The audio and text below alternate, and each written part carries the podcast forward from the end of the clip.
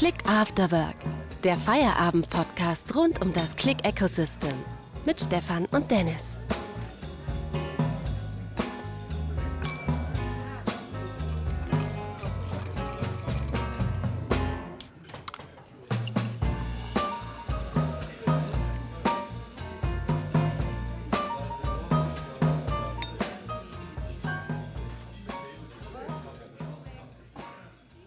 Hallo und herzlich willkommen. Wir starten wieder durch in die neue Podcast-Saison. Wer uns vielleicht jetzt nicht zum allerersten Mal hört, der wird mit Sicherheit bemerkt haben, dass es ein neues Intro gab, einen neuen Namen gab, ein neues Covermark, selbst eine neue Melodie gab es.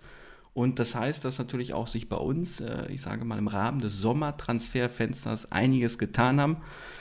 Ich darf mit mir diese Sendung natürlich auch wieder Robby begrüßen, aber vielleicht vorerst ist das der letzte Abend für Robby an dieser Bar. Aber Robby, erstmal hallo und wie kommt es dazu? Ja, einen schönen guten Abend, Dennis. Du hast es äh, richtig eingeleitet. Ähm, und äh, äh, tatsächlich, es gab äh, innerhalb der Sommerpause einen, einen Spielertransfer ähm, von meiner Person. Äh, denn äh, ich habe mich nach sieben sehr erfolgreichen, spannenden und sehr, sehr schönen Jahren ähm, tatsächlich trotzdem entschieden, eine neue Herausforderung außerhalb mhm. von äh, Klick und natürlich auch leider, und bitte jetzt nicht schlagen, Dennis, außerhalb unserer Click After Work Bar anzunehmen. Ähm, werde dementsprechend ähm, äh, das Unternehmen wechseln, äh, gehe zu einem Berliner Start-up oder bin mhm. mittlerweile, das, wenn die Aufnahme ähm, äh, erscheint, schon gewechselt äh, und äh, genau, ziehe dementsprechend ein neues Trikot an und freue mich aber trotzdem, dass ich hier noch eine standesgemäße Übergabe mit dir gemeinsam und dem Stefan dazu kommen wir ja gleich, durchführen kann. Mhm. Genau. Ja, schade, schade. Ich habe das sehr gerne mit dir gemacht, aber natürlich, ähm, das haben wir ja gesagt, jeder, der die Bar verlässt, auch wenn wir es in der letzten Folge vergessen haben, äh, vielleicht ist es aufgefallen, jeder lässt was von sich in der Bar zurück und dementsprechend auch du. Das bedeutet, du darfst ja jetzt äh, noch einen Titel für unsere Musicbox da hinten in der Bar in Form der Click Afterwork Playlist auf Spotify einen Titel wünschen, den wir für dich hinzufügen und natürlich möchten wir auch den Grund wissen. Jawohl, das mache ich gern und auch nochmal ähm, vielen Dank an dich, Dennis, ähm, weil das wird der eine oder andere nicht wissen. Du bist ja ähm, nicht nur, äh, dass wir beide das hier äh, gemeinsam äh, bespielt haben, aber du warst immer der, das fleißige Bienchen, äh, was im Hintergrund dann immer noch alles äh, tatsächlich zusammengebaut hat. Äh, hast dich immer, ich glaube, einige, obwohl du noch jung bist, einige graue Haare bekommen ähm, aufgrund meiner Hintergrundgeräusche und sowas. Also auch nochmal da vielen Dank. Ähm, ich habe die Zeit sehr genossen aber nun zu unserer tollen Jukebox. Äh, da bin ich natürlich sehr stolz, dass ich da auch etwas hinterlassen kann.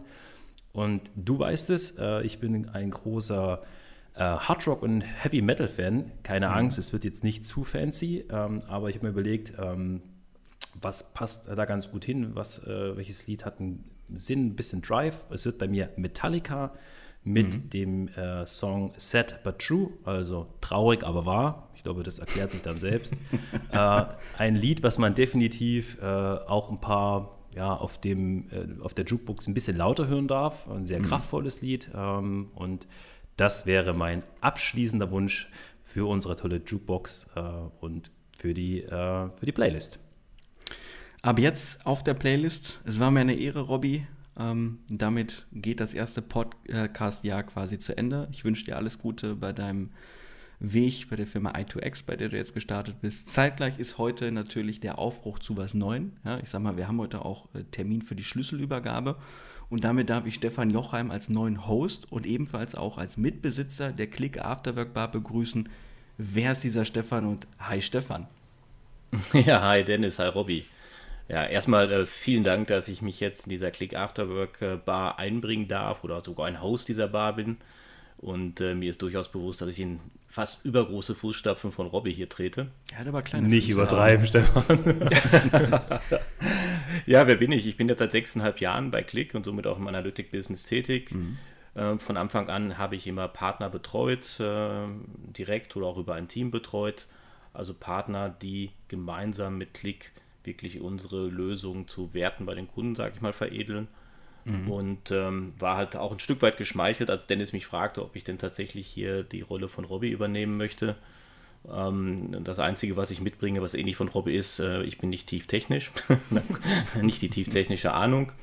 Und habe dann auch eine Nacht drüber geschlafen und ähm, ja, habe mit meinen Töchtern auch drüber gesprochen. Die fanden das natürlich cool, dass so ein alter Mann wie ich, ich bin 52, äh, sowas wie einen Podcast aufnimmt, der dann auch tatsächlich bei Spotify ist. Und das hat äh, letztlich mich nochmal ähm, final überzeugt, mich hier tatsächlich einzubringen. Ja, und äh, ich werde einfach mal probieren, ob ich hier neben Dennis als erfahrenen Podcast-Moderator bestehen kann.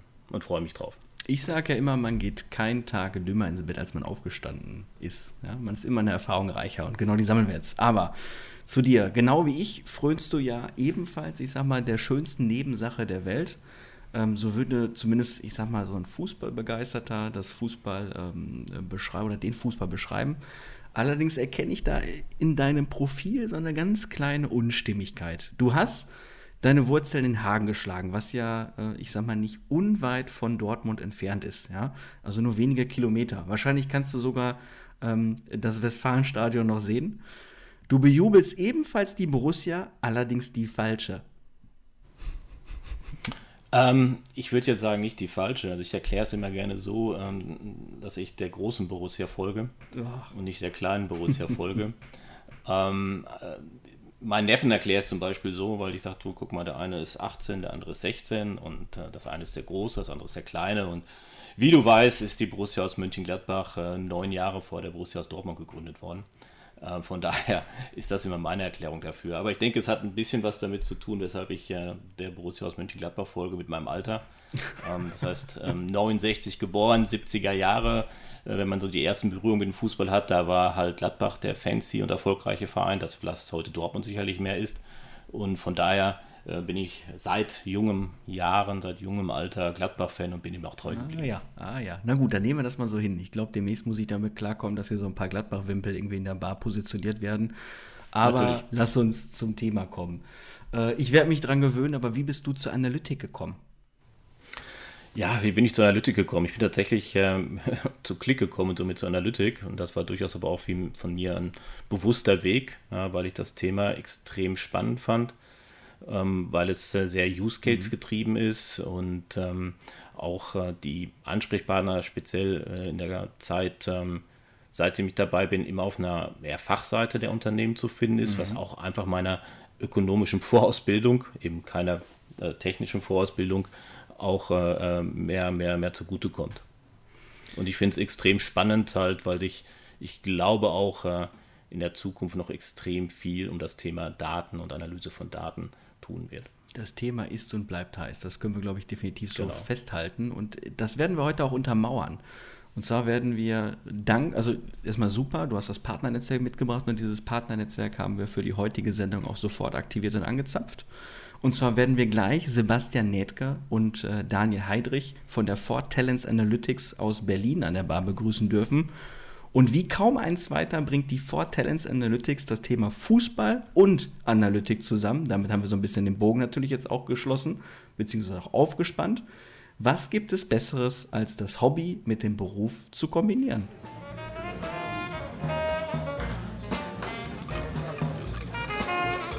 Entschuldigen Sie, meine Herren, Ihre Gäste sind eingetroffen.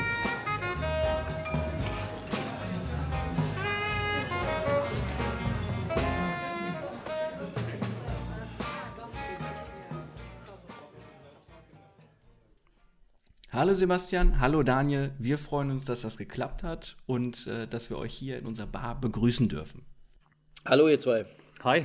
Ihr seid ja absolute Analytics-Profis, Fußballbegeisterte, Business-Kenner, Datenwissenschaftler und nebenbei auch noch Geschäftsführer, um ich sag mal nur einige eurer Eckdaten zu nennen. Nun kennt euch ja vielleicht nicht jeder von unseren ZuhörerInnen.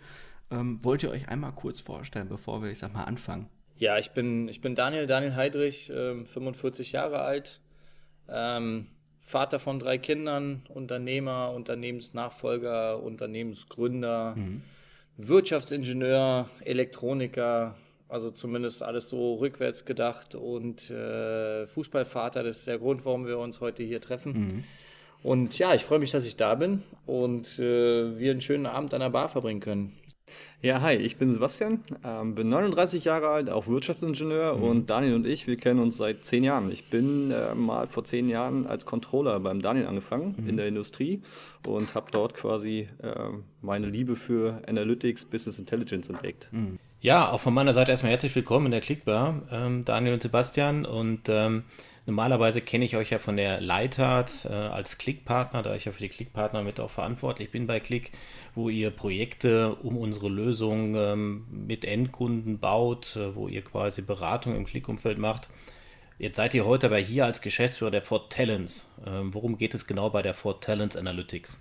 Ja, die Ford Talents Analytics äh, habe ich gegründet, äh, wie man Unternehmen so gründet, aus einem Zufall heraus. Ja.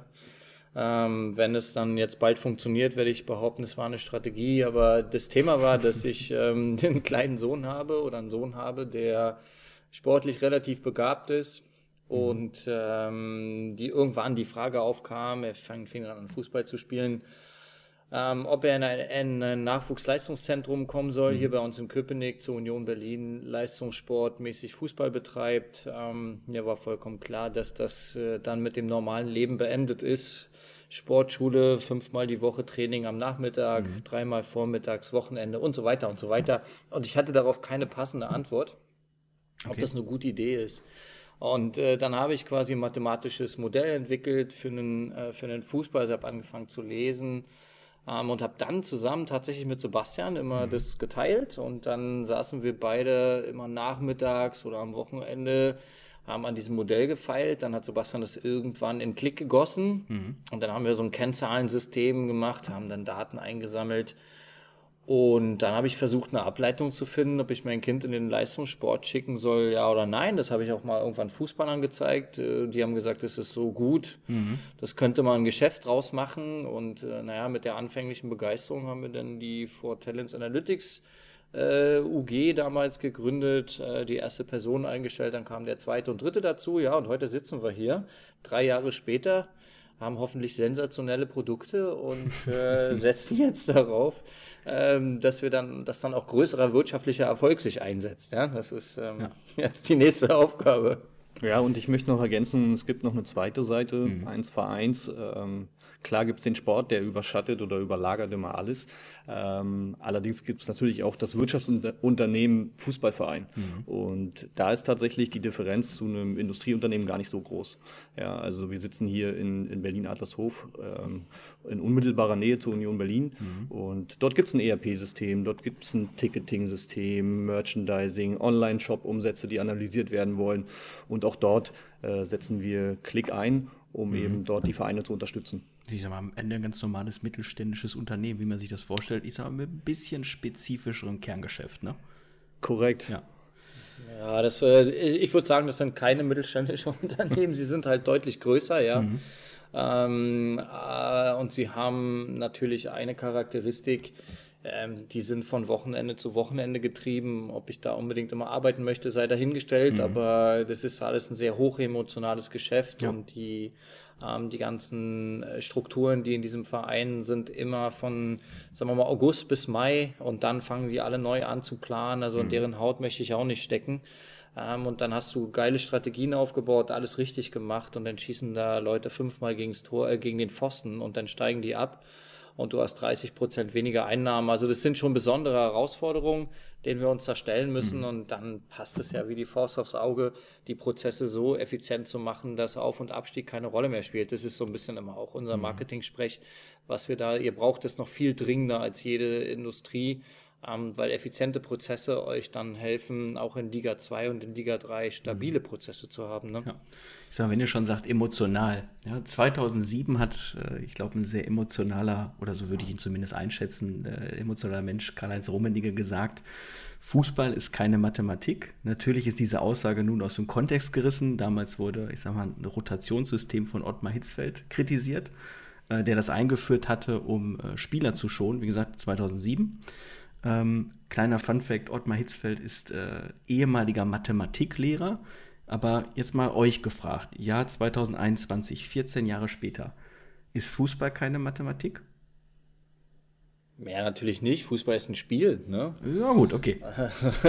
Das Thema, ist, das Thema ist, wir haben ja die Mathematik, um etwas zu beschreiben und mhm. dann hoffentlich nah an die Wirklichkeit zu kommen, Modelle zu entwickeln, die natürlich nicht der Realität entsprechen, um dann wiederum Prozesse abzuleiten. Also so, das klingt jetzt alles staubtrocken, aber mhm.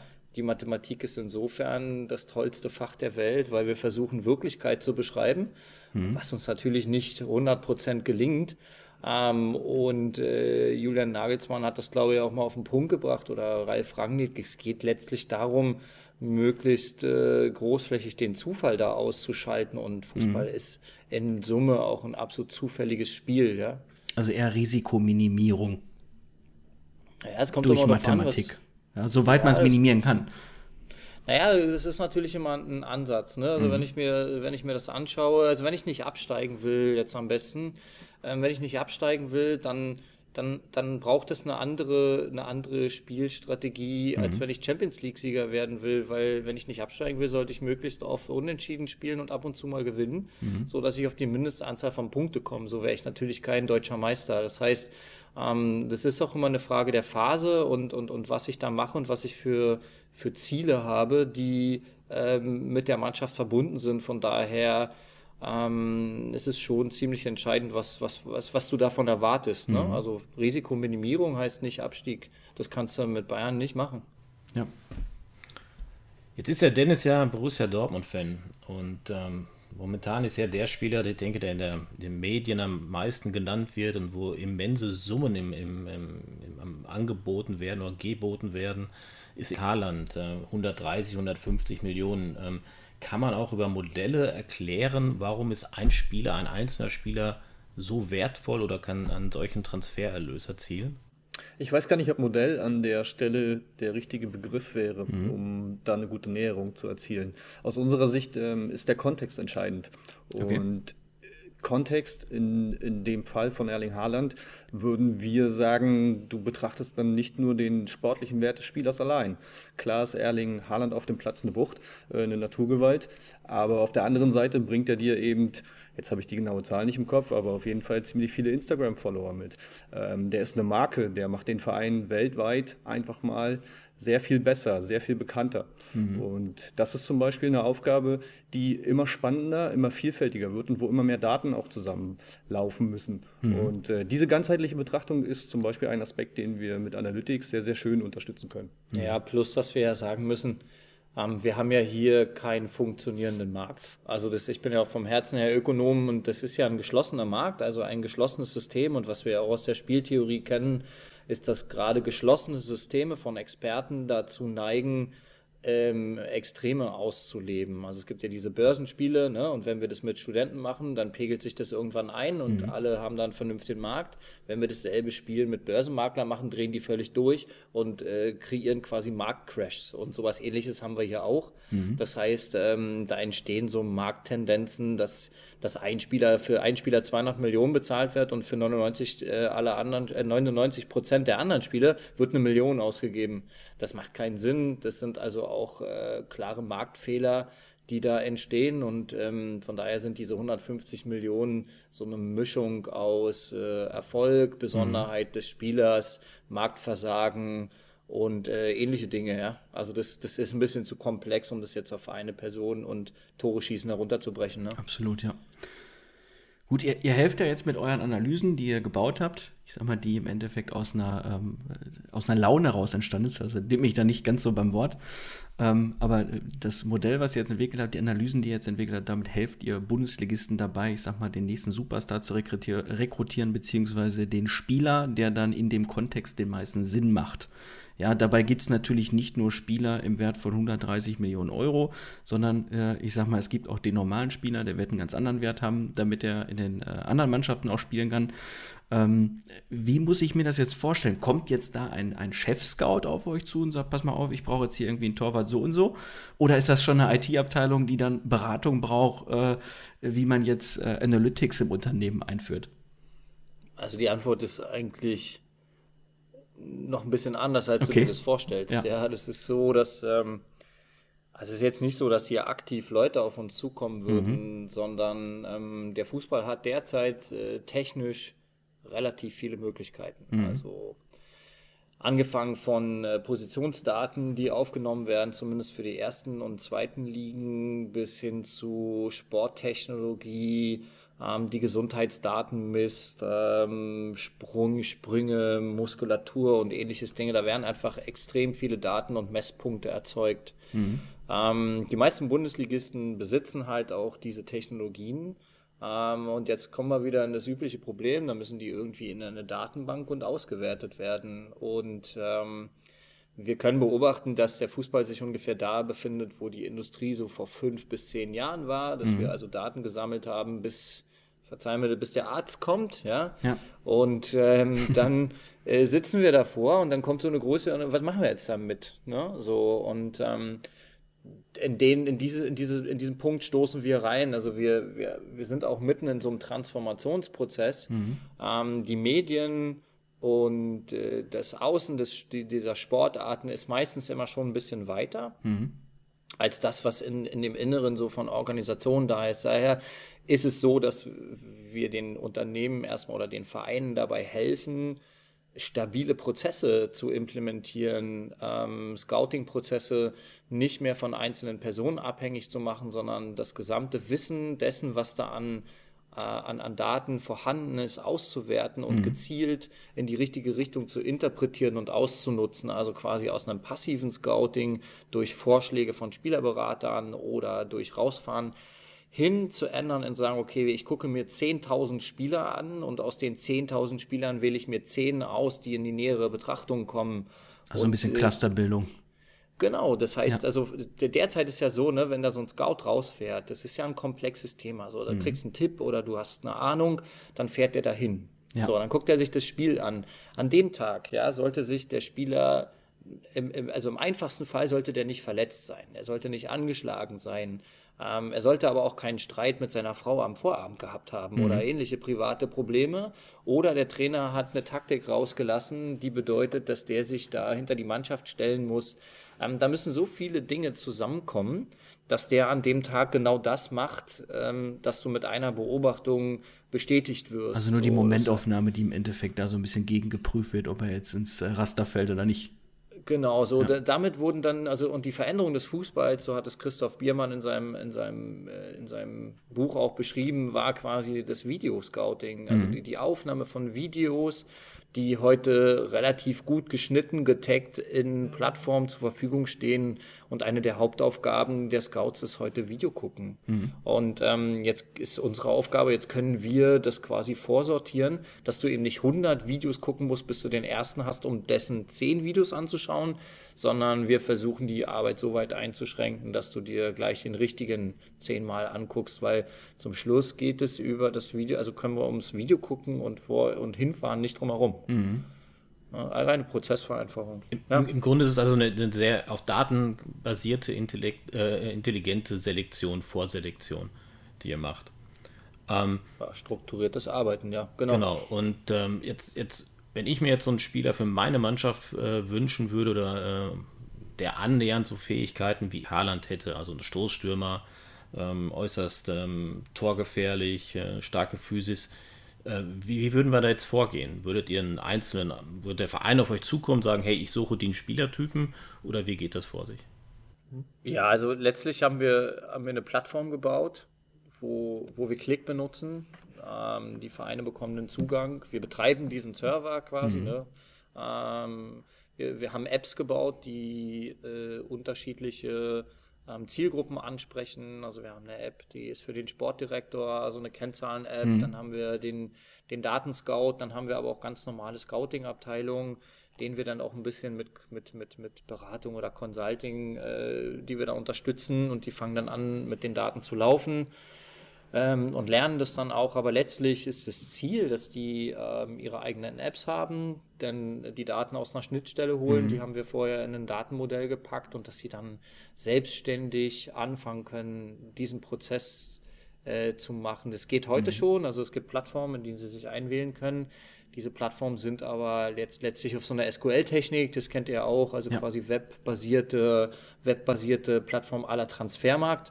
Mhm. Und wenn ich beim Transfermarkt, äh, jeder von euch hat es bestimmt schon mal benutzt, äh, einen Filter setze, dann kann ich im Hintergrund die SQL-Query arbeiten hören. Ähm, das ist äh, weder akzeptabel noch macht das einen stabilen Prozess. Also auf Deutsch gesagt, wir kommen dann mit dieser Analytik-Plattform machen die Datenmodellierung, bauen die Apps, die Visualisierung und bringen noch eine Modellierung mit. Und dann äh, können die Vereine da selbstständig loslegen. Das mhm. sollte das Ziel sein und das ist es letztlich jetzt auch. Ja. Jetzt zumal es geht ja irgendwo auch darum, den Unterschied zu machen. Ne? Also wenn ich mir angucke, dieses Wetteifern um einen bezahlbaren Top-Stürmer. Ja, nehmen wir das mal als Beispiel, was ja ähm, Erling Haaland äh, durchaus am Anfang war. Er war auch für viele Vereine bezahlbar mit seinen, ich glaube, 20 Millionen, wenn ich mich jetzt, wenn ich jetzt richtig im Kopf habe. Ähm, damit war er für viele Vereine bezahlbar und ist natürlich auch ein No-Brainer, dass du den in deine Mannschaft locken musst. So, wenn jetzt jeder dieselben Informationen hat, dann stehen da, keine Ahnung, 50 Mannschaften beim Berater, äh, beziehungsweise in dem Fall dem Vater von ihm und sagen, wir fänden das ganz gut, wenn du bei uns unterschreibst. Am Ende unterschreibt er aber nur bei einem Verein. Was machen die anderen? Also am Endeffekt geht es ja, glaube ich, auch um den Informationsvorsprung, ne? Dass du sagst, ich bin jetzt besser als, ey, ich habe jemanden, der in den Transfermarkt geguckt hat. Also ich glaube, dass du, also da merkt man halt, dass die, diese 20 Millionen, ja, mhm. das, das ist ja für 90 Prozent der Vereine nicht machbar. Mhm. Das heißt, ähm, wenn jemand 20 Millionen für einen jungen Spieler ausgibt, der aus der österreichischen Liga kommt, der da sicherlich alles sehr, sehr gut gemacht hat, ist das ja auch eine Wette und die ist auch schon ordentlich. Mhm. So. Aber 20 Millionen ist, würde ich sagen, für einen Großteil der Bundesliga nicht machbar. Das bedeutet, ähm, es kam ja eigentlich nur darauf an, Bayern, Dortmund oder irgendeine andere ausländische Mannschaft. Mhm die diese liquiden Mittel haben. So, das bedeutet, Dortmund hat dann vielleicht eine Perspektive ähm, demjenigen geboten, aber da stecken wir jetzt hier nicht drin. Das ist, äh, das ist jetzt schönes Bargerede, ja. Da freuen wir uns über die Diskussion. wir waren weder dabei, noch äh, wissen wir, wie dieser Deal abgelaufen ist. Ich will euch nur sagen, dass diese 20 Millionen einfach verdammt viel Geld ist. Und die ja. nächste, und die Frage ist, ähm, was mache ich denn zum Beispiel als Arminia Bielefeld oder Fortuna Düsseldorf oder als SV Darmstadt oder so?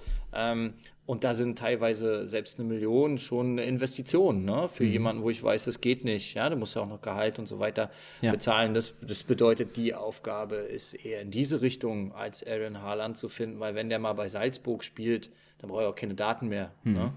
Das ist, den, den kennt dann, den kannte in Europa, glaube ich, jeder. Ja. ja. den kannte jeder. Das war dann, äh, glaube ich, auch Deal-Zufall oder weiß der Fuchs was.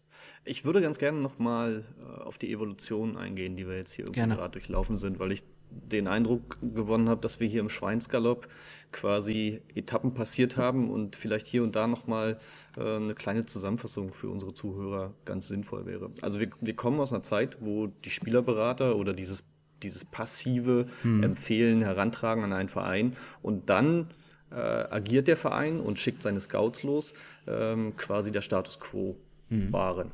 So, also das haben alle Vereine bis heute letztendlich nicht grundsätzlich geändert. Ja? ja? Also ein Adressbuch, ein Sportdirektor, eine Scouting-Abteilung im Sinne von, ich bin in der Lage, äh, irgendwo jeden, jeden Platz der Welt äh, mir anzuschauen, sicherlich mit mehr oder weniger Aufwand. Und das Thema Videoscouting, was jetzt nach und nach Einzug gehalten hat, ähm, ist, ist zwar super spannend, aber an der Stelle sollten wir uns vor Augen führen, wo ist eigentlich der Unterschied, wenn wir jetzt diese Sportdatenplattformen, die aufkommen, als Verein nutzen.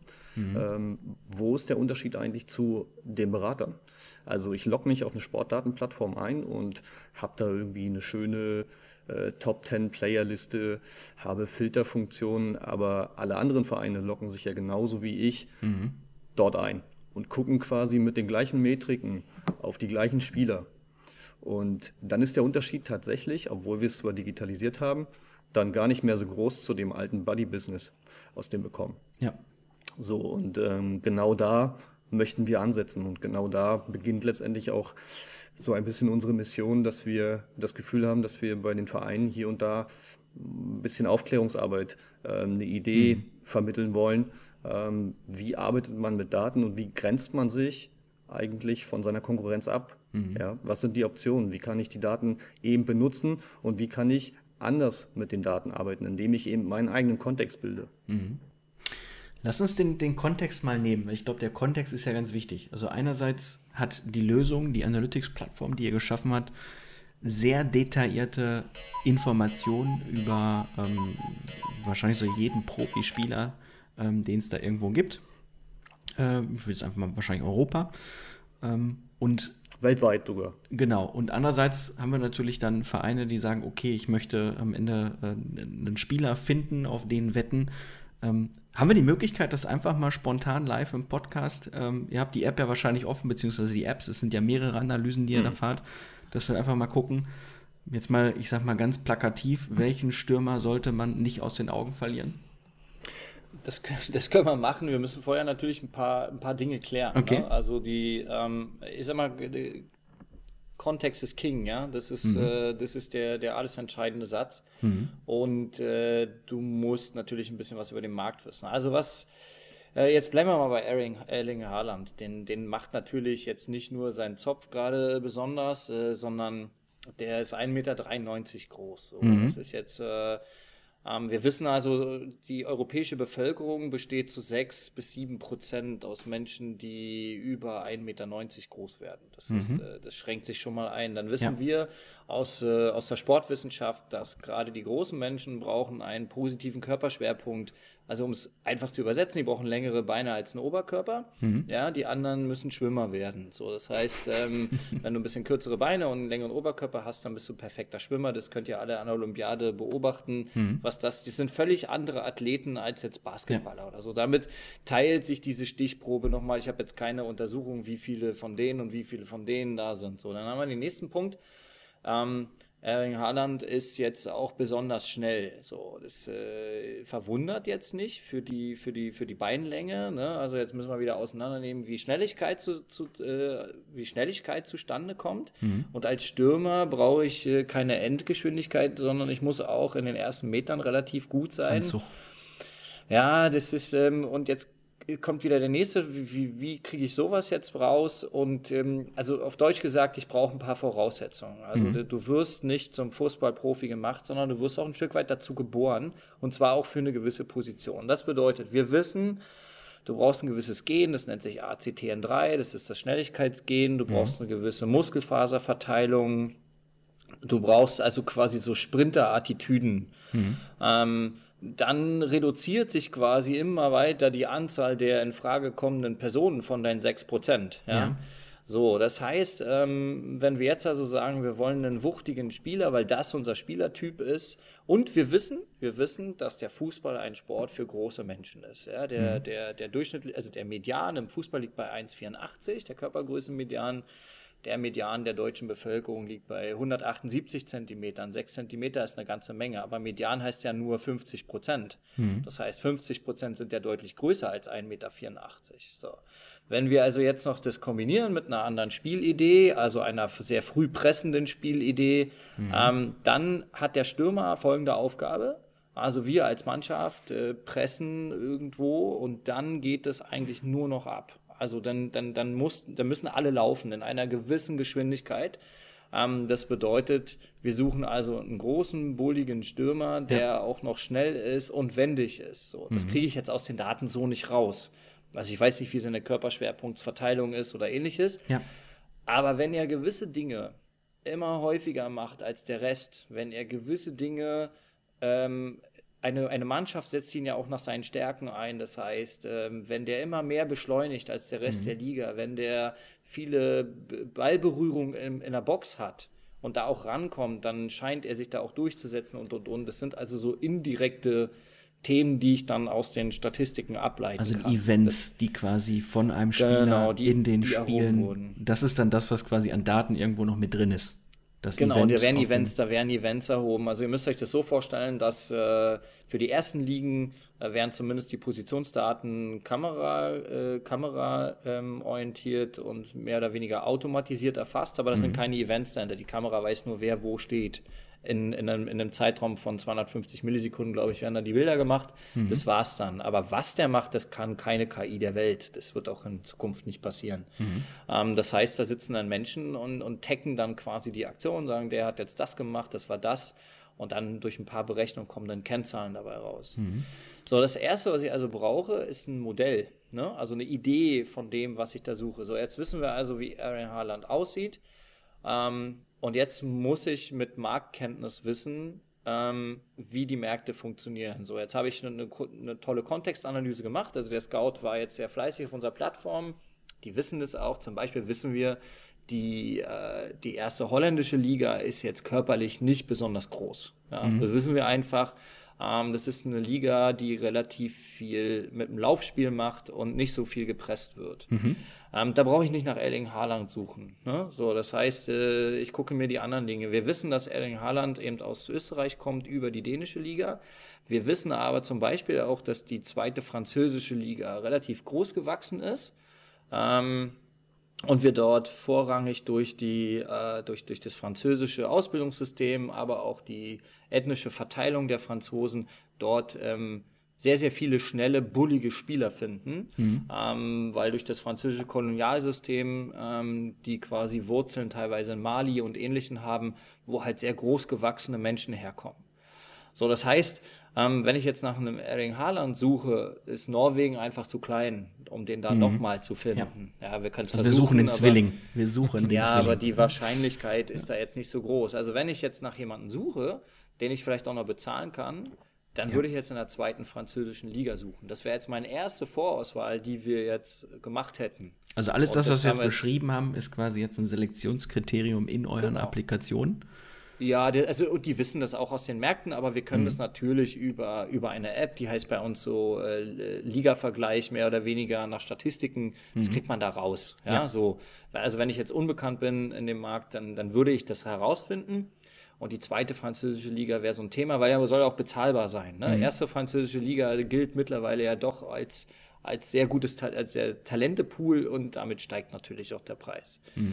So, das bedeutet, ähm, wenn ich jetzt quasi, ähm, ich mache das jetzt hier mal live mit, wir müssen das ja, ich muss das jetzt mal ein bisschen beschreiben, das ist ja für so einen Zuhörer jetzt ein bisschen schwierig.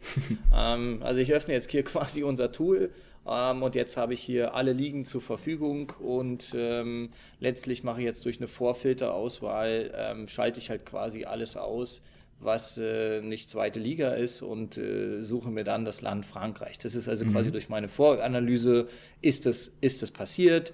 Dann nehme ich mir die letzte Saison, ähm, dann nehme ich mir die letzte Saison, weil das die aktuellen Zahlen sind. So, ich bin jetzt hier bei den, bei den Saisonen und jetzt äh, suche ich halt quasi noch das Land äh, Frankreich. So, dann machen wir das. Ähm, so, das heißt, ähm, jetzt kann ich als nächstes aussuchen, dann gibt es so Stammdaten, ne? die sind immer getaggt als äh, Abwehrspieler, als Mittelfeldspieler und als Torwart und als Stürmer. Ähm, das sind dann auch unsere statistischen Container. Das heißt nicht, dass sie da immer spielen, aber zumindest sind sie so getaggt. Ja. Und dann bilden wir aus allem, was sie tun, sogenannte Liga-Mittelwerte und schauen immer, ob sie mit den Statistiken da drüber oder da drunter sind. Ja, also der, das erste Geheimnis an der Stelle ist quasi so einen statistischen Container zu bauen und dann Intergruppenvergleiche zu machen. Was wir niemals tun, ist ligaübergreifend die Spieler miteinander zu vergleichen. Das macht relativ wenig Sinn. Wie wir vorhin gelernt haben, sind die Spielstile völlig anders. Und also nicht völlig anders, aber der, der Spielstil der deutschen zweiten Liga ist ein völlig anderer als in der ersten Liga. Ja. So, das heißt, die Frage immer, funktioniert dann ein Spieler auch immer in der ersten Liga oder nicht? Da gibt es ja berühmte Beispiele, ich will das jetzt nicht namentlich, ähm, namentlich nennen, aber gibt es ja berühmte Beispiele, die in der zweiten Liga quasi Torschützenkönig werden und wenn sie aufsteigen, wird das nichts mehr. Ne? So, ähm, dann haben wir quasi den Markt vorgefiltert und jetzt habe ich hier, müsst ihr euch so vorstellen, habe ich jetzt hier ähm, Kategorien, allgemein Ballbesitz, defensiv, offensiv, Torhüter, das haben wir quasi vorgetaggt. Jetzt geht es natürlich um erfolgreiche Angreifer, also typisch jetzt offensiv. Und dann gibt es noch so neutrale ähm, Statistiken und welche, die man erfolgreich machen kann. Also ein Kopfballduell Ja. kann nicht neutral enden, sondern es kann immer nur gewonnen oder verloren werden. Ja? Aber Laufen würde bedeuten, das ist quasi ein neutrales Event. Und Ja. ein Tor ist auch ein neutrales Event, weil ein Tor immer automatisiert erfolgreich ist. Ja. Aber es gibt nicht Tor erfolgreich oder Tor nicht erfolgreich. Macht relativ wenig Sinn. Das Mhm. muss ich also auch ein bisschen wissen. So, jetzt gehen wir also hier auf das ganze Thema erfolgreich. Dann haben wir ähm, aus allen 111 oder 112 Stats, die so Mhm. ein Spieler erzeugt, haben wir 13 vorausgewählt. Ja? Mhm. So, ähm, jetzt bin ich auf eine Anzahl von ungefähr noch 141 Spielern, die aus dieser Liga für meine Vorauswahl in Frage kommen. So, Ja. ich Jetzt mache ist, jetzt will ich noch das Alter einschlängen, ein, äh, das Alter ähm, quasi eingrenzen, weil wir wollen jetzt keinen 39-Jährigen, sondern vielleicht auch ein bisschen jüngeren Spieler. So, jetzt Transfer mit 19 bis- Rendite, ne? Transfer mit Rendite, ein bisschen wetten. Ihr wollt ja wetten und erfolgreich sein. So, jetzt habe ich quasi das Alter eingeschränkt. Jetzt bin ich noch bei 64. Okay. So, und jetzt haben wir ja gesagt, Erling, äh, Erling Haaland. Und jetzt kommt ja die, jetzt kommt genau das, was ich immer gesagt habe, ne? Ähm, diese 6%. Das heißt, ich gebe jetzt mal einen, alles größer 1,86 Meter. Ähm, mhm. Ja, ähm, so, da ist noch ein 1,94 Spieler dabei. So, den nehmen wir noch mit rein. Den nehmen wir noch mit rein. Und schwupps sind aus, werden jetzt aus 64 Spielern, jetzt fängt an hier im Hintergrund äh, Klick zu arbeiten, bleiben noch 14 übrig. Und auf mhm. Platz 1 mit den Stats ist Lasme. Okay. Lasme ist gewechselt von der frei, zweiten französischen Liga, wenn mich nicht alles täuscht, zu Arminia Bielefeld in mhm. diesem Jahr. Hat, glaube ich, auch schon getroffen, zweimal im Pokal. Ist ein 1,93 großer Spieler. Ja, jetzt könnte ich mir den nochmal genauer angucken, aber Lasme wäre jetzt ja ein tolles Beispiel. Das ist jetzt fast ein bisschen Zufall. Ähm, der zweite ist ein P. Äh, Kenny heißt der, dann ein A. Scheidler, M. Bayot und ein äh, K. Nosner. So, jetzt, hm. jetzt geht die Aufgabe los. Ähm, jetzt wird sich angucken, was gescoutet. für Spezialitäten die haben und dann fangen ja. die jetzt an, ähm, die Videos zu scouten. Aber was wir, was wir jetzt gesehen haben, ist, der Prozess ist, aus 164 Stürmern, die in der zweiten französischen Liga spielen, haben wir jetzt 14 mhm. gemacht. Ja? Und eigentlich kommen jetzt nur fünf in Frage und jetzt geht die Scouting-Arbeit los, habe ich Kontakt zum Spielerberater und so weiter und so weiter und so weiter. Mhm. Ähm, aber sollten wir das Ding in einem Jahr jetzt uns hier nochmal anhören, ja, dann können wir mal gucken, ob Herr Lasme, was der so an Wertsteigerung hat. Aber die Wette, glaube ich, war gut. Ich mache mir mal ja. eben einen Termin in den Kalender. 24.09.2022, ja? Genau, ja, ja, ja Lass genau, genau. Äh, B. Lass mal, warte mal, jetzt gucke ich mal gleich. Jetzt interessiert mich das auch. Ähm, ja. Ich kann dir jetzt noch mal ganz kurz sagen, äh, was der Junge sich auszeichnet. Also ich habe ihn jetzt so selber noch nicht beobachtet. Ähm, aber wir können dann schon mal gucken, was wir von dem, äh, was wir von dem erwarten können. Also ich gucke mir jetzt so sein, sein Spinnnetzdiagramm ja. an, ja, und was hat er in der, in der französischen Liga häufig gemacht? Ähm, sehr viele Kopfbälle, mhm. ja, deutlich über dem, über dem normalen, ähm, deutlich über dem normalen. Er ist äh, häufig gedribbelt mhm. und das auch sehr erfolgreich. Ähm, und er hat XG Assists, also das scheint ein, ein, Flügelspieler zu sein. Das müssen wir mal gucken, wo der gespielt hat. XG Assist heißt? XG Assist ist quasi erwartetes, äh, erwartete Assists. Also der hat einen Assist gemacht. Ja. Ja. Und der hätte mit einer Wahrscheinlichkeit zu einem Tor geführt. Ob er jetzt zum Tor geführt hat oder nicht, steckt in der Statistik nicht drin. Aber der Pass kam aus einem Raum, der mit einer hohen Wahrscheinlichkeit immer zu einem äh, also er spielt einem, gefährliche letzte genau, Bälle. Genau, und, und ja. dann, dann kommt es darauf an, ob der Stürmer den dann verwandelt oder nicht. Das würde aber seine Statistik nicht versauen. Also wir haben quasi mhm. X, also äh, Expected Assists und Expected Goals. Expected Goals ist ja jetzt in jedermanns äh, Das kennt man ja, ja. Ja, das kennt man, aber keiner kann es richtig erklären und richtig deuten oder die wenigsten nur, weil es oben bei Amazon immer eingeblendet wird. Aber Expected Assists ist quasi ein Wahrscheinlichkeitsraum, aus dem Pässe gespielt werden, wo dann im Anschluss relativ häufig hm. ähm, äh, relativ häufig Tore entstehen. Und wenn man sich jetzt ein bisschen auskennt, weiß man, dass ein Stoßstürmer wenig Expected Assists hat, mhm. weil er steht ja in der Mitte und wartet auf ja. diese Bälle.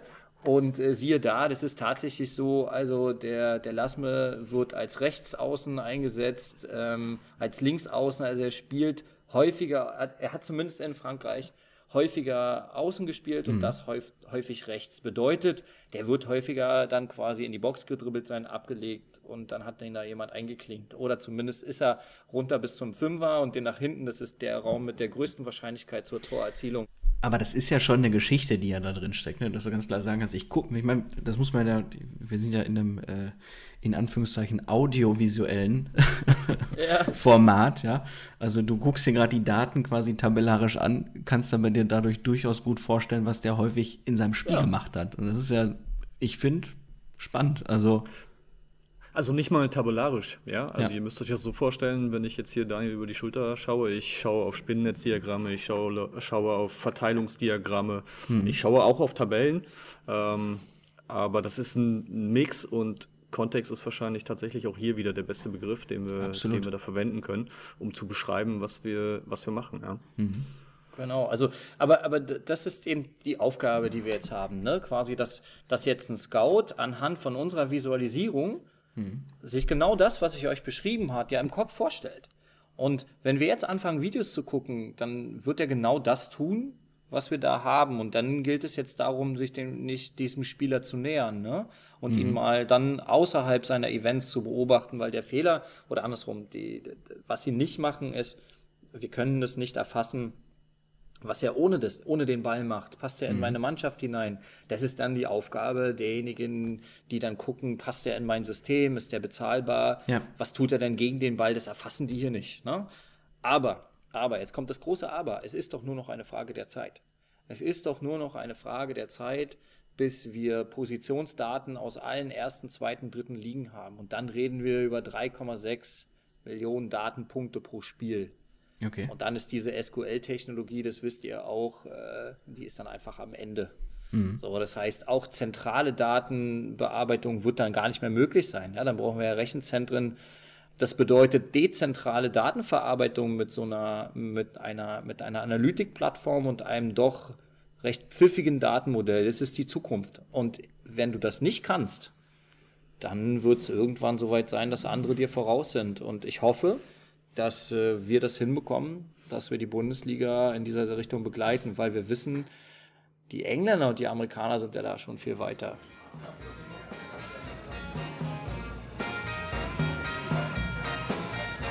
Wir machen jetzt die letzte Runde. Darf es noch etwas für Sie sein?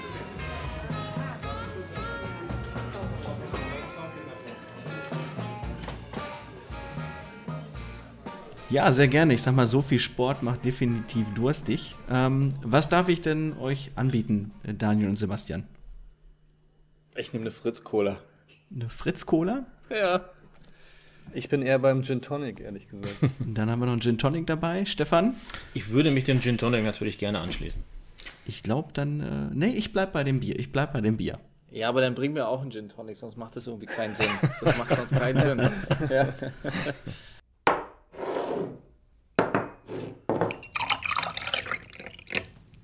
So, super, das hat schnell funktioniert. Also, Prost, Männer. Sehr zum Wohle. Prost, Lasst es Wohl, euch schmecken. Ja. Zum Wohl. Also im Fußball kommen ja jede Menge Daten zusammen, wie wir jetzt auch gerade nochmal gehört haben. Und ähm, als Fan und Zuschauer habe ich manchmal das Gefühl, dass der Fußball hochtechnisiert, manchmal zu technisiert ist. Aber wenn ich dann sehe, dass der American Football als Pendant, als Vergleich einfach mal noch viel mehr technologische Analyse mit sich bringt, ähm, Mhm. Kann man diese beiden Sportarten irgendwie vergleichen? Äh, weil jedes Mal, wenn ich American Football mir angucke, da geht es ja fast ausschließlich um Statistiken, Daten etc.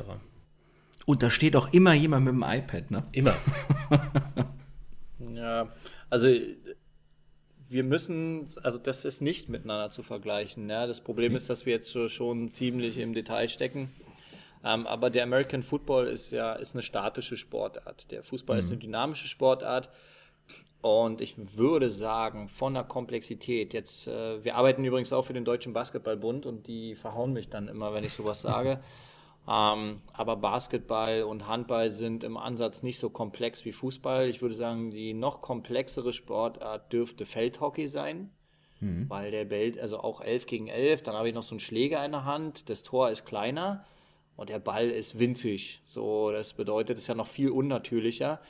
Aber ansonsten mathematisch gesehen ist das ja ein dynamisches Spiel, das auf Entscheidungen, also wenn ihr euch jetzt einfach so einen Entscheidungsbaum nehmt, ist der im American Football ja immer nach ein paar Sekunden vorbei. Alles wird genullt und dann geht es wieder von vorne los. Das ist also von, mhm. der, von der Analysekomplexität und von der athletischen Komplexität zu reagieren ja eigentlich reduziert. Extrem reduziert. Das sind Athleten, die machen genau eine Aufgabe vorwärts laufen. Die anderen wiegen 160 Kilo und haben genau die Aufgabe, drei Meter links, drei Meter rechts. Mehr machen die ihr Leben lang nicht.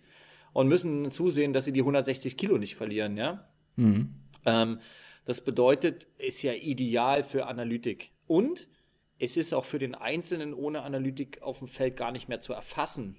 Mhm. Das heißt, ähm, diese komplexen Spielzüge, die du da machen, die da machen, du, du bist ja quasi ein Bauer, ne? So, und jetzt im Fußball beruht das ja auf gemeinsamen gruppendynamischen Entscheidungen, was dabei mhm. rauskommt. Ähm, und äh, von daher ist die Fußballanalytik um ein wesentliches komplexer. Ich glaube aber auch, dass wir an einem Punkt kommen, wo wir dieses System zwar beschreiben, aber dann auch irgendwann auf Scheinkorrelation stoßen. Also wir haben das mhm. tatsächlich, haben wir die Events mal durch eine KI geschickt. Ja? ja? Also ich hasse das, wenn wir dieses Wort KI benutzen und ähnliche Dinge.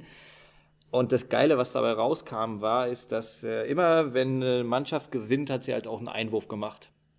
Okay. Ja, ist ja logisch. Ja, also, also das war dann Feature im Modell, der Einwurf. naja, nein, aber, aber, aber genau das kommt doch dabei raus, Männer, ne? Wenn wir, wenn wir, wenn wir Korrelationen suchen, ja? ja. Also sagt, sag mir mal, alles, was passiert ist, immer wenn ein Tor gefallen ist, na, Einwurf. Und zwar in jedem Spiel. Und zwar in jedem Spiel, ne? So. Also ein Spiel ohne Einwürfe gab es noch nie. So. Mhm. Ähm, und also diese Dinge kommen dann bei so einer KI dann halt dabei raus, weil es dann, und wenn wir ehrlich sind, beruht halt relativ viel dann auf dem Zufall. Mhm. Und ähm, das zu begreifen, ist auch ein Teil der Analytik. Ne? Ja. Und ähm, es ist zum Schluss ein Spiel. Ja? Und deswegen funktioniert da auch Wetten gut. Ähm, der Basketball hat ja mittlerweile ein riesiges Problem, aber auch der Handball hat ein riesiges Problem durch dieses mhm. Durchanalysieren dieser Sportarten, dadurch, dass alle Athletiktrainer ihre Hausaufgaben gemacht haben sind diese Sportarten an einen Punkt gekommen, wo es dann entscheidend ist, wer die letzten 20 Sekunden den Ball hat. Ja. Ähm, also ein Handballspiel entscheidet sich entweder sofort, ja, und die andere Mannschaft verliert haushoch, oder du kannst eigentlich 55 Minuten brauchst du da nicht hingucken und die letzten fünf Minuten sind dann genauso spannend wie alles vorher. Also so ein bisschen auch interessant, so wo erfasse ich eigentlich den Datensatz, der für mich relevant ist. Ne? Wenn wir so ein bisschen IoT-Business dagegen rechnen oder dagegen halten, ist es ja auch so, ich brauche nicht die ganze Zeit das Signal, was kommt, sondern ich brauche das ausfallende Signal, ne? so als Beispiel. Da konnte ich dir jetzt gerade nicht folgen. Ne, pass auf. Ähm, du, du hast ja, du könntest ja theoretisch jetzt über jede Aktion Datensatz erheben. Und dann sind wir bei den 1,3 Millionen Datensätzen, die du da vorhin genannt hattest und vielleicht auch noch viel, viel mehr. Aber am Ende brauchst du das Grundrauschen ja nicht. Das Grundrauschen ist ja immer da, das kannst du ja quasi ja, es ist halt eben da. Ähm, und der, im IoT-Business ist ja so, ich kann mir natürlich angucken, dass die ganze Zeit ein Sender sendet und sagt, hey, ich bin am Leben, ich bin am Leben, ich bin am Leben. Aber eigentlich interessiert mich ja quasi der, ich lebe gerade nicht. Also der eine Datenpunkt und nicht die normalen Datenpunkte. Also die Frage ist, was erkenne ich jetzt als Information an? Ja, und die nächste Frage ist, was ist ein Muster? Genau. Also wir saßen ja äh, vor drei Wochen mit einem Spielanalyst, ne, der gesagt hat, ähm, kriegst du das automatisch raus, ähm, die Muster einer Mannschaft vor einem Tor zu erkennen. Hm. Ne? So, und zwar der letzten drei Spiele. Und da musste ich ihm analytisch sagen, dass das Muster aus drei Spielen bei drei Toren kein Muster ist, sondern Zufall. Ja. Und das Muster macht mein Gehirn draus. Aber das kriege ich nicht automatisiert. Das heißt nicht, dass da mhm. nichts da ist. Aber das technisch abzubilden so und das Muster einer gesamten Saison einer Mannschaft abzubilden, macht irgendwie keinen Sinn, nee. weil die sich entwickelt und dann sind die kaputt und dann spielen die mal gegen Bayern und gegen Dortmund. Also was wir dann nur machen können, ist, das war eine Aufgabe auch ähm, von einem Kunden von uns, der gesagt hat, äh, ich suche hier einen Torhüter, der Abstiegskampf kann. Ne? Das bedeutet, mhm. dass wir uns erstmal hier eine Stunde hingesetzt haben und überlegt, okay, was bedeutet dann eigentlich für einen Torhüter Abstiegskampf? Und dann haben wir die Statistiken da rausgesucht und haben nur nach Torhütern gesucht, die gut waren, immer wenn sie, also wenn die eigene Mannschaft permanent unter Druck stand. Also haben wir nicht mhm. nach den Torhütern Stats gesucht, sondern wir haben nach den Stats gesucht, ähm, nach den Torhütern, die eine Mannschaft hatten, die eigentlich schlecht waren oder die, die, die immer hinten drin standen, die ja. immer aufs Tor bekommen haben. So. Und der ist natürlich prädestiniert. Ansonsten, wenn ich den besten Torhüter suche, kommt Manuel Neuer raus. Ja, das macht relativ wenig Sinn im Abstiegskampf. Und da brauchen wir ja. auch kein Modell für. Ja, ja schon, weil ich, ich finde, also das ist ja jetzt eine Sache, die, die kann ich auch nach einem Gin Tonic ganz gut äh, nachvollziehen. Ja? Ähm, zwischenzeitlich wollte ich schon die Grätsche ansetzen, weil es mir zu wissenschaftlich wurde, äh, weil das, das passt nicht zum Bargespräch, Jungs. Ja? Ähm, das war eben gerade handfest so. Also denken im Modell. Äh, vielleicht verlieren wir da vielleicht nochmal ein, zwei Worte mhm. oder auch, auch Beispiele aus der Praxis. Ähm, wo können wir mit Analytik, mit, mit Klick super unterstützen? Und mhm. wo kommt die, die Power oder wo bringen wir die PS am besten auf die Straße? Ähm, wir brauchen ein Modell, aber wenn ich euch die Aufgabe gebe, sucht mir den besten Torhüter. Daniel doch eben sehr prägnant beschrieben, wenn ich aus Sicht eines abstiegsbedrohten Clubs schaue dann suche ich eben nicht Manuel Neuer. Das würde rauskommen, wenn ihr auf die üblichen Plattformen geht. Ja? Wenn mhm. ihr die Top 10 der Torhüter anguckt, dann steht da Manuel Neuer ganz oben. Den könnt ihr euch nicht leisten und vielleicht mit einer gewissen Wahrscheinlichkeit würde er auch nicht zu euch passen, weil der vielleicht nicht so gut Abstiegskampf kann ähm, wie ein, ein Torhüter in, in einer Mannschaft, die ständig unter Druck steht, die ständig mhm. unter Feuer ist. Dann kann er auch eine bisschen schlechtere Passquote haben, der muss halt viel risikoreichere Pässe nehmen. Das ist das, was wir versuchen herauszuarbeiten und das kann man ganz gut mit Daten machen. Mhm. Ähm, anderes Praxisbeispiel, wie würdet ihr als Verein beurteilen, ob ihr ein gutes NLZ habt? NLZ steht für? Nachwuchsleistungszentrum, ja, ja. Nachwuchsle okay. Also das, was die Akademie, die heutzutage jeder Bundesligist mhm. haben muss, verpflichtend, ja. ja. ja. Würde ich euch jetzt mal die Frage stellen hier so an der Bar. Was würdet ihr, was würdet ihr machen, wenn ich euch die Aufgabe gebe? Ob, ob der Verein ja. ein gutes NLZ genau, hat. Genau, ob du, also stell dir vor, du bist der Präsident vom 1. FC Union Berlin oder eines mhm. anderen Bundesligisten und du stellst dir die Frage, sag mal Leute, lieber Verein, haben wir ein gutes Nachwuchsleistungszentrum? Ja gut, auch da guckst du dir wieder Daten an. Du würdest wahrscheinlich erstmal, also gut ist ja schwierig heute zu definieren, weil du musst einen Vergleich ranziehen. So ja, nach dem Motto, hey, wo ist ja. der Benchmark? Ja. Und dann musst du dich daran ja irgendwo orientieren. Dann ist die Frage, Na, wie mal, willst du es messen? Ja, ja, sag, also, komm, versuch mal, versuch mal was, was rauszubringen. Ja, also, äh, überleg, dir mal, überleg dir mal eine KPI. Wie, wie viele Spieler sind in der, in der Landesauswahl, Kreisauswahl, Bezirksauswahl, wie auch immer, äh, sind aus, mhm. aus meinem ja, lass uns doch, lass uns, Ja, lass uns doch einfacher rangehen. Also lass uns doch sagen, wie viele spielen in der Bundesliga oder erste, zweite, dritte Bundesliga, wenn wir das mal als mhm. erfolgreich verbuchen wollen. Ja? Ist das ein Ansatz? Ja, absolut. Okay, ähm, das lässt sich datenseitig ja noch halbwegs leicht prüfen. Ne? Mhm. Also wir gehen, wir gehen quasi, das kannst du ja fast mit, mit Filtern sortieren relativ schnell rausfinden. So, ja. jetzt, aber die, jetzt aber die Frage, ist es denn fair zu sagen, der Spieler war in seiner letzten Station bevor er Profi wurde, bei einem bestimmten Verein. Also beispielsweise, weiß ich nicht, bei der Konkurrenz von Hertha BSC. Mhm. Ja, also, boah, die haben es geschafft. Die haben drei Spieler und wir haben gar keinen. Ja, gut, wenn das nicht mhm. der Ausbildungsverein war, nicht, dann müsste man sicherlich einfach wieder ah. auf, die, auf, die, Spieler runtergehen, auf die Kader und dann wieder das, was Daniel anfangs gesagt hatte. Äh, Messungen, wie schnell sind die, wie groß sind die, etc. Also diese, diese Komponenten auch wieder heranführen und das auf den Dann hast du aber Talent nicht drin. Dann äh, hast du aber das Talent nicht drin. Also ich will euch mal, ich will euch mal hier, das, das ist für uns ähm, ein wirklich spannendes Paradebeispiel für Denken im Modell. Mhm. Also die Vereine, ähm, mit denen wir gesprochen haben, äh, tatsächlich ziehen solche Kennzahlen heran. Also wie viele Spieler haben wir geschafft, den Sprung in den Profibereich zu ermöglichen. Mhm. So. Ähm, ohne Kontext ist diese Kennzahl aber tatsächlich nicht wirklich viel wert, weil ich übertreibe jetzt mal, der kann ja eine Woche bei dir gewesen sein als Verein und danach hat er einen Profivertrag unterschrieben und äh, du heimst die Lorbeeren ein für etwas, wofür du eigentlich gar nichts kannst, ja, weil mhm. du es einfach clever transferiert hast. Ja, also du hast gute, gute Scouts, du hast äh, gute Kontakte, tolles Adressbuch, mhm. tollen Sportdirektor, schicke Akademie und hast es geschafft, als der Spieler dann quasi fast eine sichere Wette war, hast du ihn zu dir gelotst und er hat bei dir den Sprung im Profibereich geschafft. So. Mhm. Ähm, was haben wir gemacht? Ähm, wo können wir mit Daten quasi ansetzen? Ist, wir haben geguckt, über alle Stufen eines Spielers, also bei welchen Vereinen, über alle Altersstufen war der eigentlich äh, in seiner Ausbildungszeit. Mhm. Und das muss auch nicht der letzte Verein vor dem Profisprung gewesen sein, sondern das kann irgendein Verein gewesen sein auf dem Weg dorthin. Und wir haben dann versucht zu akkumulieren, wie viel Ausbildungszeit hat ein NLZ eigentlich an den aktuellen Profispielern der ersten, zweiten und dritten Liga. Und zwar über alle. Mhm. Was wir erleben in den Vereinen ist, dass maximal noch die erste Stufe, vielleicht noch die zweite Stufe sich angeguckt wird. Aber mehr kannst du dann schon mit scharfem Hinsehen und mit Filtern und manueller Arbeit gar nicht leisten. Okay. Für Klick ist es ein leichtes, innerhalb von Sekunden hast du die erste, zweite, ja. dritte Liga über hunderttausende Spieler und auch über hunderttausende Jahre an Ausbildungszeit hast du analysiert und hast geschaut, welches NLZ, welches Nachwuchsleistungszentrum hat eigentlich den größten Anteil an dieser mhm. Ausbildungszeit. Ja, und wir so. wissen ja zum Beispiel, dass äh, über 40 Prozent aller Fußballprofis erste, zweite, dritte Liga aus, äh, aus der U23, also quasi aus der Regionalliga kommen. Mhm. mhm. Ähm, die Hälfte, glaube ich, der Bundesligisten haben, haben keine U23 mehr. Ne? Das ist mhm. äh, scheinbar eine finanzielle Frage. Das bedeutet, wenn du keine U23 hast, dann gehen dir ja schon mal 30, 40, 50 Prozent der Spieler verloren. Und wenn du genau hinguckst, sind es vor allen Dingen die großen Spieler, die dann über die U23 kommen kurzer Schluss, das sind die Defensiven. Mhm. Und ähm, logischerweise, du setzt doch keinen 19-jährigen Innenverteidiger im Abstiegskampf ein.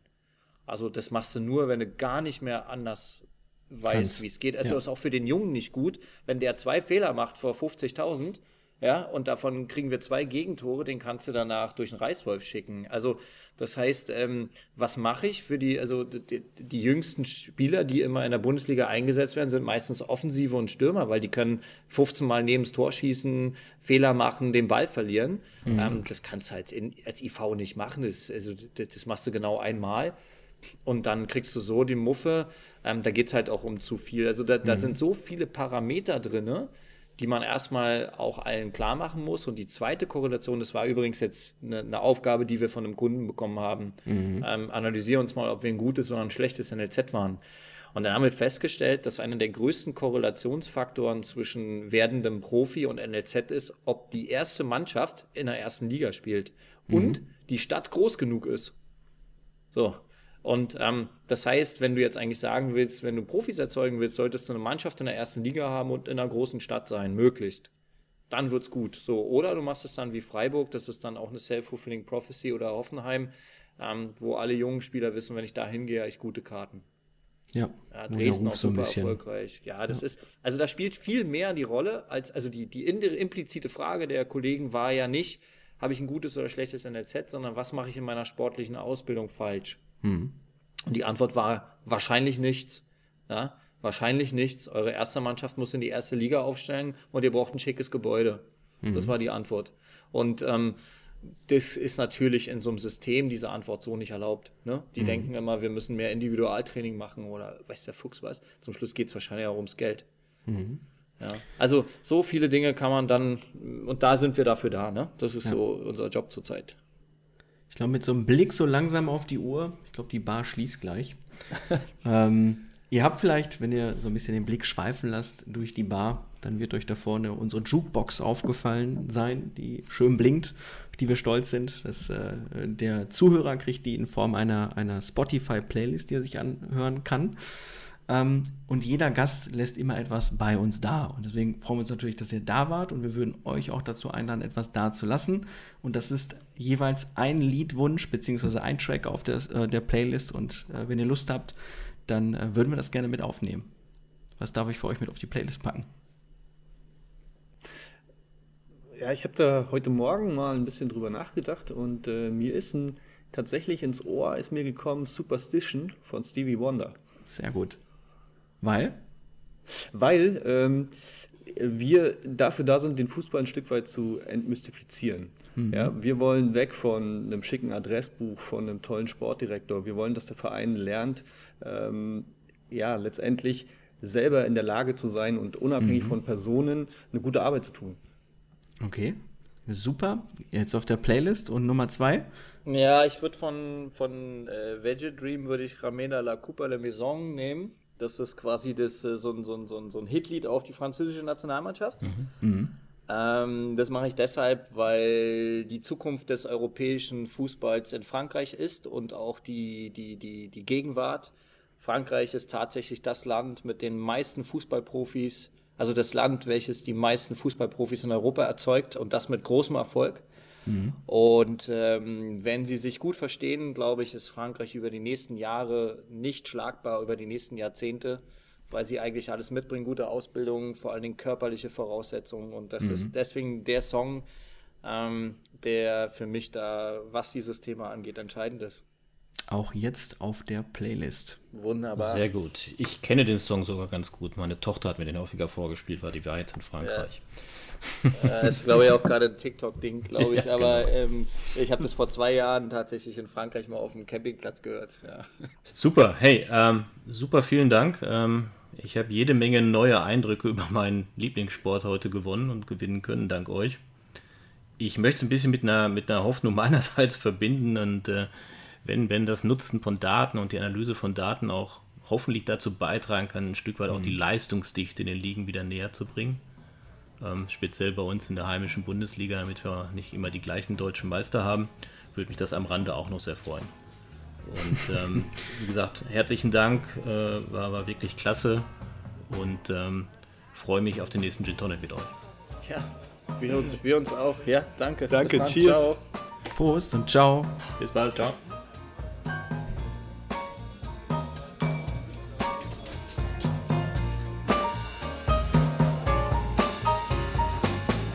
Das war Click After Work, Ihr Feierabend-Podcast rund um das Click-Ecosystem. Lead with Data.